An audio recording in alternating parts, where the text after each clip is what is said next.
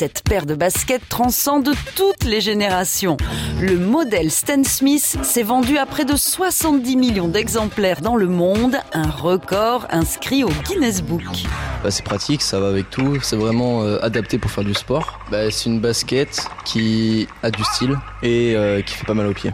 1878, l'année où on n'a plus lâché ses baskets. Indémodable comme la Stan Smith. Tous les blocs, comme une paire de Stan.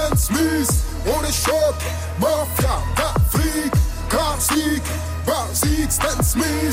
En 1964, la firme allemande Adidas, jusqu'à présent spécialisée dans le crampon de foot, lorgne du côté du tennis.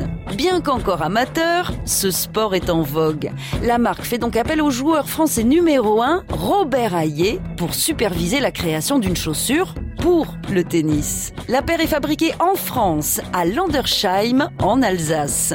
Mais il faudra attendre quelques années pour que cette basket connaisse un succès international grâce à la signature d'un contrat entre la marque et Stanley Smith, le meilleur joueur de tennis de l'époque. C'est ainsi que l'Adidas Roger Hayé est rebaptisé Stan Smith en 1978. C'est une révolution. Dans les années 80, les danseurs hip-hop se l'approprient et elle devient le symbole de la contre-culture.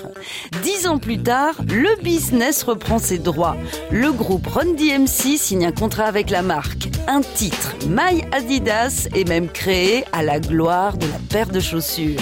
En France, ce sont les Marseillais d'Ayam qui se chargent d'en faire la promo dans le morceau Je danse le Mia. Je me souviens des soirées où l'ambiance était chaude et les mecs rentraient. Stan Smith sur pied, le regard froid. Aujourd'hui, même la Stan Smith se met au régime vegan. Signée de la créatrice Stella McCartney, la paire mythique renaît en version 100% faux cuir.